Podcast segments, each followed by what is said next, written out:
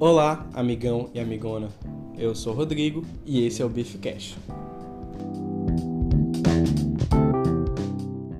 Certo dia, um coelho zombou das pernas curtas e do passo lento da tartaruga, que respondeu sorrindo: Embora você seja rápido como o vento, vencerei você numa corrida. O coelho, acreditando ser simplesmente impossível a declaração da tartaruga, aceitou o desafio. Concordaram que a raposa deveria escolher o roteiro e determinar onde seria a chegada. No dia da corrida, os dois começaram juntos. A tartaruga nem por um momento parou. Antes, prosseguiu num passo lento, mas constante até o final da pista. O coelho deitou-se à beira do caminho e adormeceu depressa.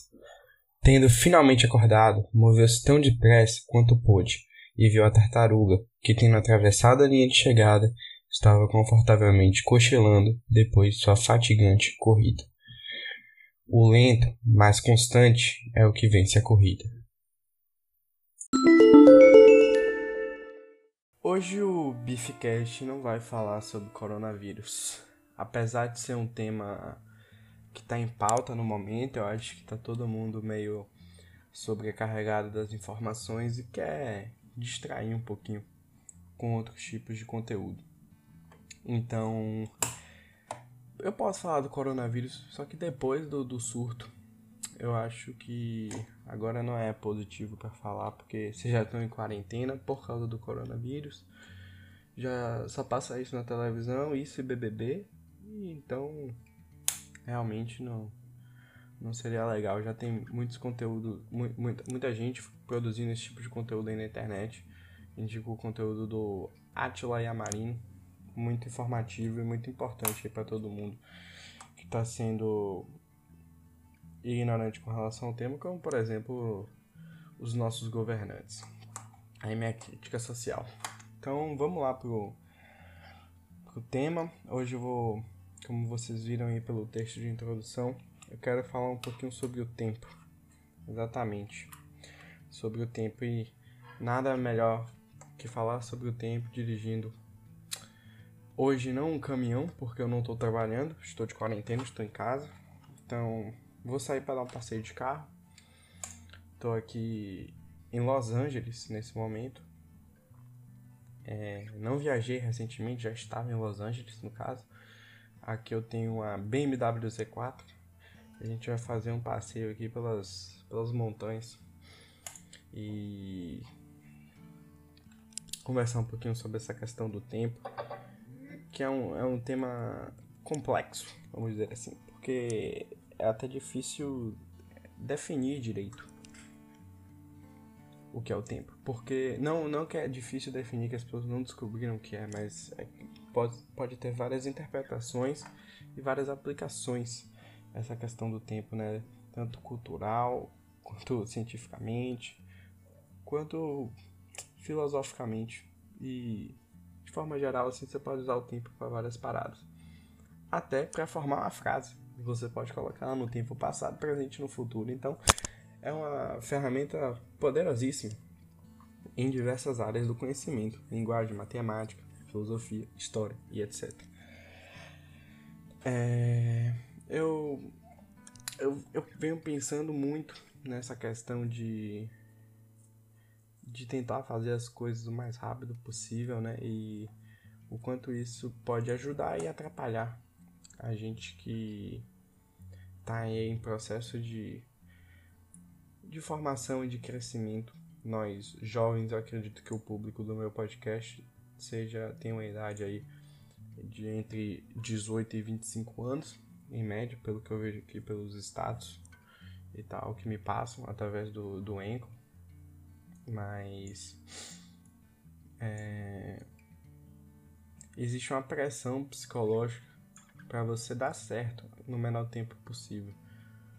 É, muita gente lida muito bem com esse tipo de comportamento e consegue alcançar seus objetivos da melhor forma possível e às vezes em tempo recorde, vamos dizer assim. Outros demoram mais, até mesmo para reconhecer o que eles têm que fazer e não tem problema nenhum nisso.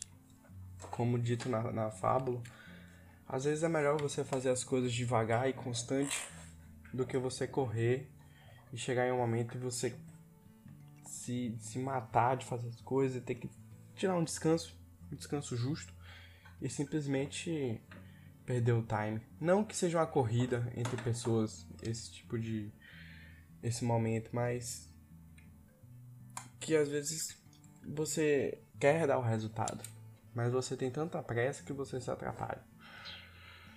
Portanto, vá com calma, isso para tudo, não só para para questões de trabalho, para questões de de escola, mas acho que para tudo na sua vida, relacionamento, você tem que encarar as coisas com mais paciência. Tá o, o Beef Cash Coach hoje. Acabei de sair aqui na minha BMW, descendo aqui os canyons de Los Angeles. Uma boa viagem para vocês. Eu sei que você não tá no carro comigo, tá por ligação telefônica, já que temos que nos prevenir aqui do coronavírus. Coronavírus. Então, eu, eu quero que você pense aí qual aplicação da palavra tempo é a sua preferida. Se é no, no uso matemático das coisas, físico, que tem, tem as formulazinhas pra gente calcular o tempo. Se é no, se é no uso no, da linguagem do tempo, que você gosta mais. É só, só uma brincadeirinha, só uma brincadeirinha. Ou se é no uso é, filosófico da palavra tempo e o que ela significa para você. Fica aí o questionamento. Mas é, gostaria de falar sobre outro tema aqui que tá me fugindo porque a estrada tá bem sinuosa nesse momento aqui. É, lembrei, lembrei. Sobre a questão dessa passagem do tempo, né?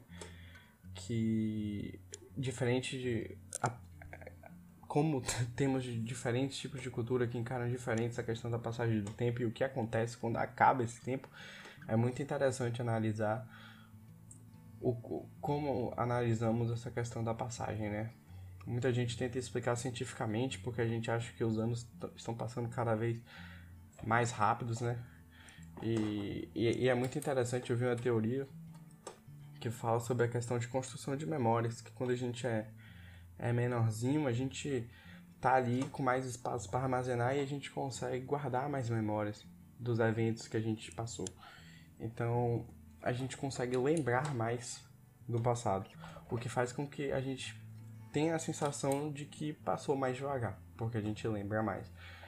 E quando a gente fica mais velho, a gente já não precisa guardar tanta coisa assim, já viveu muito, já tem tudo guardado que é para ter guardado.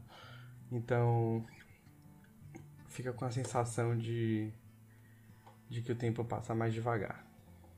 Mais rápido, no caso, perdão. É, eu não sei, eu, eu, eu tenho essa sensação claramente na minha cabeça de minha infância, as férias serem de verão serem bem demoradas e às vezes nessa época aqui, que eu sou muito velho já, passa passa mais rápido do que devia, né?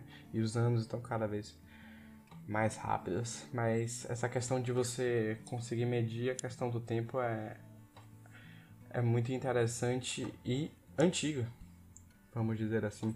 Desde antes de Cristo há uma desde os primórdios dos seres humanos há uma necessidade grande de tentar medir o tempo e se segurar a ele, né?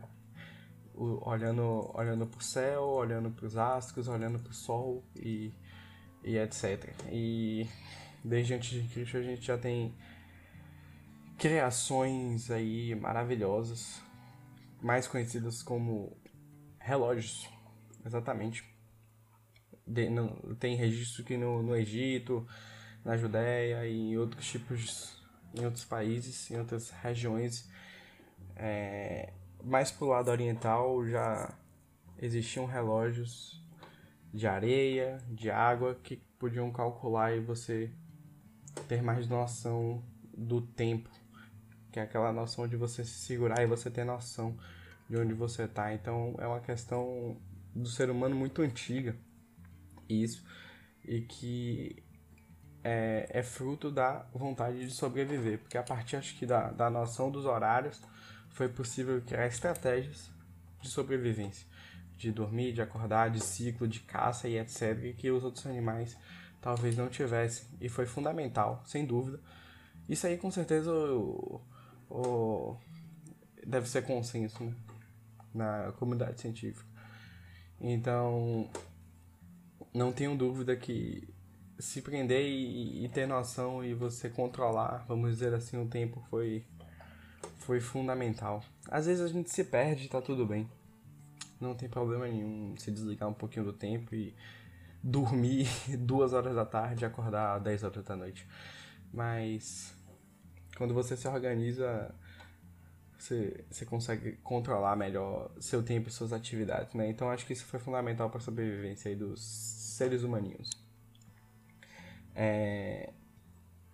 Na... Depois de, dessa onda aí de relógios solares e relógios de água, a gente tem a criação do primeiro relógio mecânico, que foi na China, que era um maquinário bem complexo, com uso de, de água também, mas ele já tinha é, engrenagens e outros tipos de, de mecânicas envolvidas para cima dele, não era apenas o uso da natureza. Em... Os relógios foram sendo usados dessa forma até mais ou menos mil e 1500, século XVI, século XV, quando fiz uma pesquisa básica aqui para esse podcast. Vocês devem me valorizar mais ainda e assinar aí o, o plano do Beef Cash Gold, que quem não conhece está no Apoia-se para ajudar a gente a produzir cada vez mais podcast. Você tá vendo que eu tô fazendo podcast aqui porque eu tô de quarentena, né? Mas é isso. Então, Peter Helling, lá, o europeu agora, finalmente chegamos a um cidadão não oriental produzindo esse tipo de, de, de maquinário, ele inventou o primeiro relógio de bolso. E... e você vê como foi importante o relógio de bolso naquela época. Ele ele consegue fazer com que o relógio vire portátil e seja um objeto de, de luxo para todos ali que que precisam controlar o tempo cada vez mais. Mas dessa vez o, a questão do tempo não está ligada à sobrevivência na natureza, vamos dizer assim. Está ligada a ser produtivo e viagens e, e outras coisas. É um outro tipo de necessidade de controlar o tempo e de você sobreviver, vamos dizer assim. O que chamou a necessidade para que houvesse uma evolução na tecnologia daquela que já existia e já, já era funcional para algo que fosse menor, portátil e mais eficiente. A gente vai falar sobre isso daqui a pouco ainda, porque a sociedade pediu mais. Então era objeto de luxo, de, de reis, de rainhas, de líderes de Estado em geral, e que foi se usado por muito tempo. Isso veio a, a cair, cair de moda, vamos dizer assim, com o nosso querido Santos Dumont, o inventor aí da, do aviãozinho, que não usava o estilingue para voar, que foi um, um, um, inventor do relógio de um, o inventor do relógio de pulso, vamos dizer assim, do, do, do protótipo da ideia do relógio de pulso, um amigo dele é, requisitou aí uma, a necessidade de de se manter no controle enquanto fazia outros tipos de atividade, porque às vezes ele estava lendo numa viagem e não conseguia pegar o relógio de, de bolso dele, porque ele já estava lendo o livro, então ele queria uma facilidade, ele não queria ter que soltar o livro para pegar o relógio e ver. É... Então ele gostaria de ter um relógio que ficasse no pulso, e deu essa ideia para Santos Dumont, que inventou o protótipo do, do relógio de pulso. Interessante que hoje em dia a gente está fazendo o, o movimento re, retrógrado disso. Porque com celulares no bolso, a gente está voltando a ter a, a cultura do relógio de bolso, né? Menos gente é usando relógios convencionais e usando os relógios do celular como principal fonte de controlar o tempo, o que é bem interessante. Por, se você analisar é, friamente esse, esse momento, assim, que a gente voltando às nossas raízes de relógio de bolso. O que é estranho, né? Porque o relógio de pulso, teoricamente, é mais fácil de você é, usar, porque você pode se manter no controle das outras coisas que você está fazendo. Eu mesmo curto muito usar os relógios de pulso, pela, pelo mesmo motivo que eu já citei antes, pela facilidade de você conseguir olhar horário, cronometrar e etc.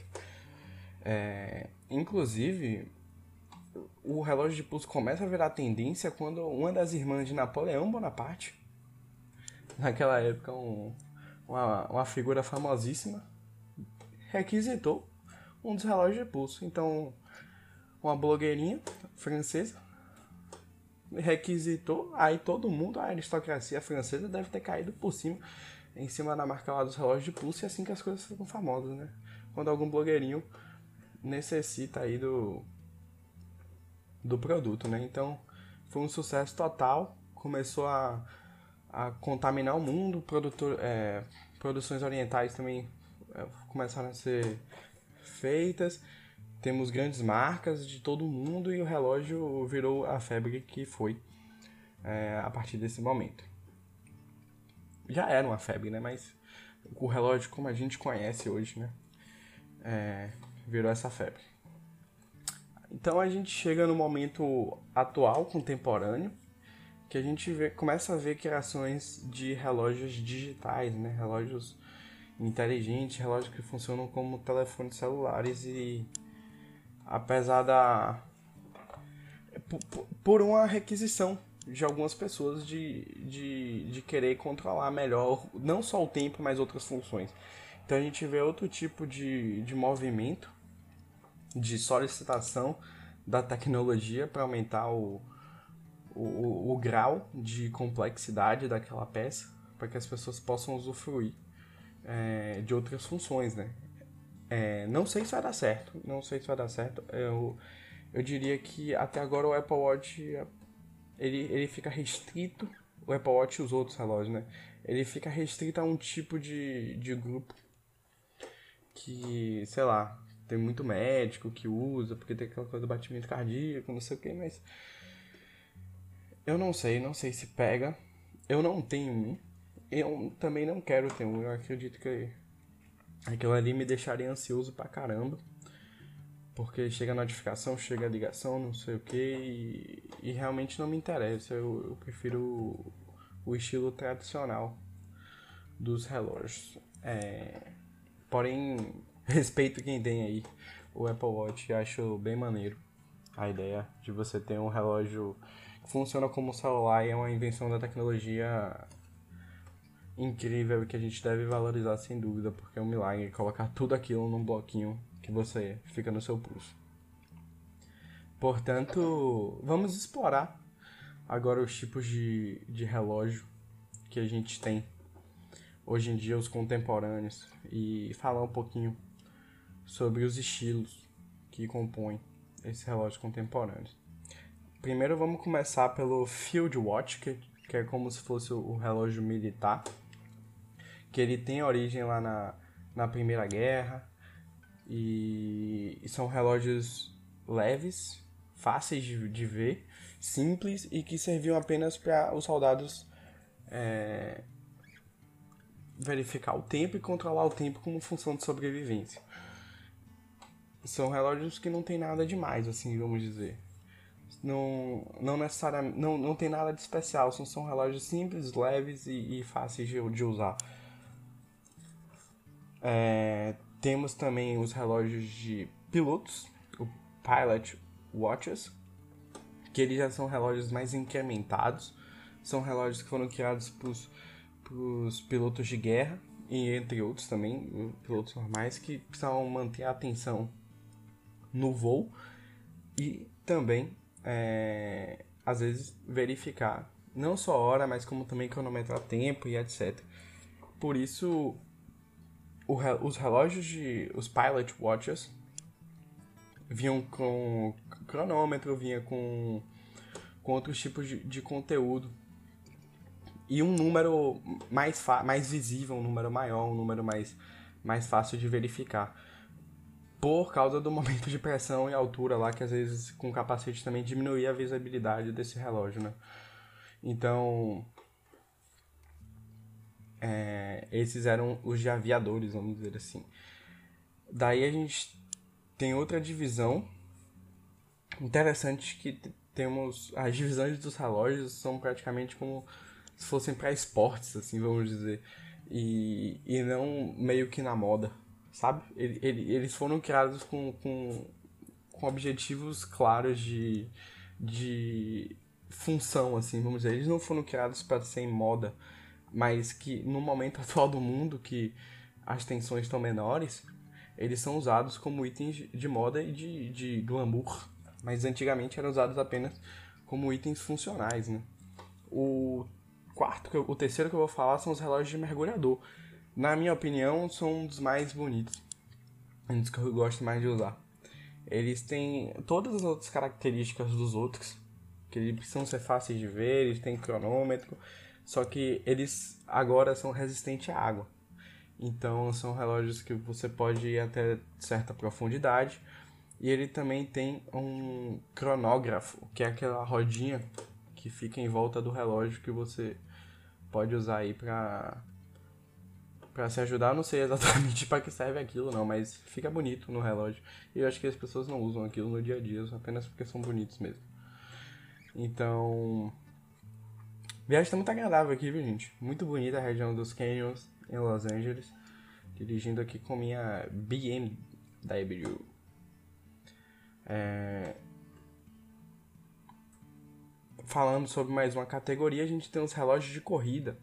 Foram relógios usados por grandes pilotos na época, na época de 24 horas de Le Mans no passado, quem assistiu Ford Ferrari aí viu, que eram relógios do, dos pilotos, né, que tinha tudo exatamente que os outros tinham também, a facilidade de ver por causa do momento de alta velocidade. Mas eles também tinham, além do, do, do cronógrafo, do, do cronômetro um, uma, uma funcionalidade de poder também calcular a distância através do tempo e a velocidade, que é taquímetro, algo assim. E que eles tinham um, um design mais fácil para você ver isso aí. Ele tinha, é um relógio com muita informação. Ele não é um relógio fácil de se usar.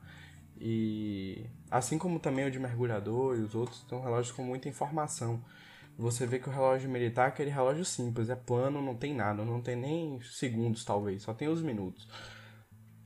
O relógio de piloto, ele já tem, já, já começa a ter mais informação, os números maiores e um cronômetrozinho menorzinho, uma bolinha de cronômetro menor dentro da, do círculo maior.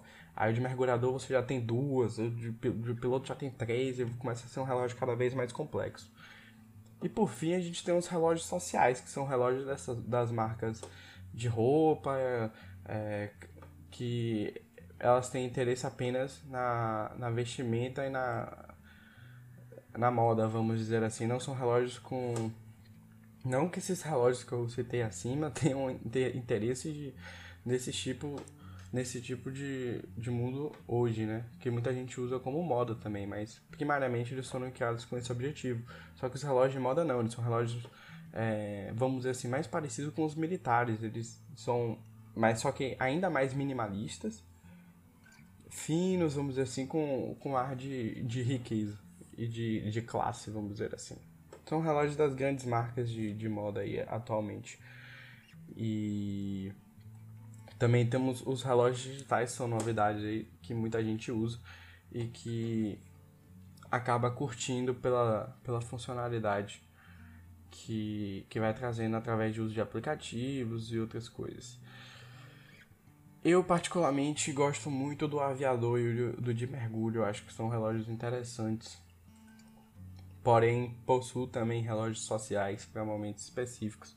Eu acho que eles agregam a sua coleção aí de, de relógio. É... Temos participação nesse episódio hoje de de, um, de uma pessoa, que eu vou falar, revelar o nome daqui a pouco. É um dos fãs do Beefcast. É, ouviu todos os Beefcasts até o momento e solicitou, perguntou aqui, mandou um e-mail pra gente, requisitando a participação no programa. Eu sugeri o tema e ele mandou algumas perguntas aqui para mim. Então, vou ler aqui a pergunta para vocês. O Apple Watch é o melhor relógio atual? Atual? Então, João Porto, que é o nosso participante, acabei de revelar, mais conhecido como Tra.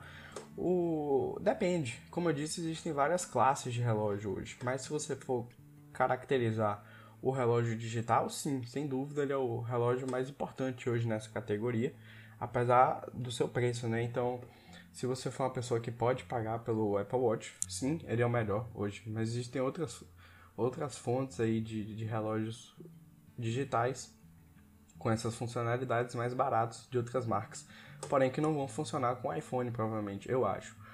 Não sei se existe a portabilidade, mas se você tiver outro tipo de telefone, talvez você possa ir para, esse, para essas alternativas de outras marcas, né? Então, fica a seu critério. Eu, eu particularmente prefiro os relógios mais, mais clássicos, sem esse tipo de funcionalidade, porque eu, eu, eu gosto de acreditar o, como, o relógio como, como, como uma joia, como algo da moda também e também como um, um tipo de estilo. Eu acho que é muito interessante o estilo que proporciona essas outras classes aqui que eu falei, sem ser os digitais. É... A viagem tá muito interessante, viu, galera? Então. Tô lendo a próxima pergunta aqui dele. Ele pergunta também se deve ou não deve comprar o Apple Watch. Aquilo que eu tô te dizendo. Tipo, tem as funcionalidades, mas para mim não, não é interessante para mim esse tipo de funcionalidade. Eu não, não é algo que eu usaria com tanta frequência. Eu acho que até desligaria esse tipo de função. Então não faz sentido para mim ter esse tipo de produto. É... Porém, se te interessa responder WhatsApp, botar música, aplicativozinhos de jogos no relógio e, e etc. E você gostar do estilo e for algo interessante para você, eu acho que vale a pena sim se você tiver condição, mas se, você pode verificar também as outras marcas que oferecem um custo-benefício talvez mais interessante para esse tipo de produto e que seja mais fácil de você comprar. Mas não sei qual celular você usa, acho que se você tiver um iPhone, talvez seja mais interessante você comprar o da mesma marca, beleza? É, é muito caro ter uma coleção de relógio? Essa é uma pergunta interessante que traz o, o Tra, nosso querido amigo Tra, que joga muito ping-pong, inclusive.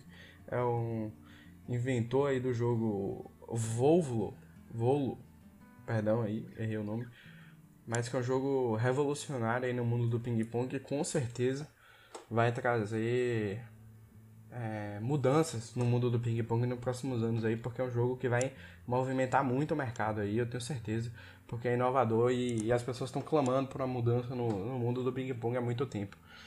Então, vai chegar forte aí o, o Volo o jogo que o Trai, outro amigo meu, Roger Musical, que já participou desse programa aqui, inventamos num dia, numa noite bonita aí, de, nas férias de verão, que passou rápido, que foi recente, né? Então ele pergunta se é caro fazer uma, uma coleção de relógio e eu te digo depende. Depende, depende muito. Por quê? O, o que que, o que que deixa um relógio caro, além da marca? que deixa o relógio caro é o seu maquinário, certo? Então, suas peças. Então você pode comprar um relógio que é bonito e mais barato, só que é um relógio mais suscetível para quebrar. Assim, eu eu não tenho tanto conhecimento de relógio, eu não sei o que que muda ter uma pedra de quartzo dentro do relógio para o ponteiro ir melhor, sacou? Ah, o que eu posso te dizer é que existem relógios com uma tecnologia chamada vidro de safira, que é um vidro que não quebra. É um vidro que você pode jogar em cima da montanha, o vidro não vai quebrar e nem vai arranhar. Mas, porém, esse vidro deixa o relógio muito mais caro, muito mesmo, para subir as, as cifras dos, dos mil reais aí.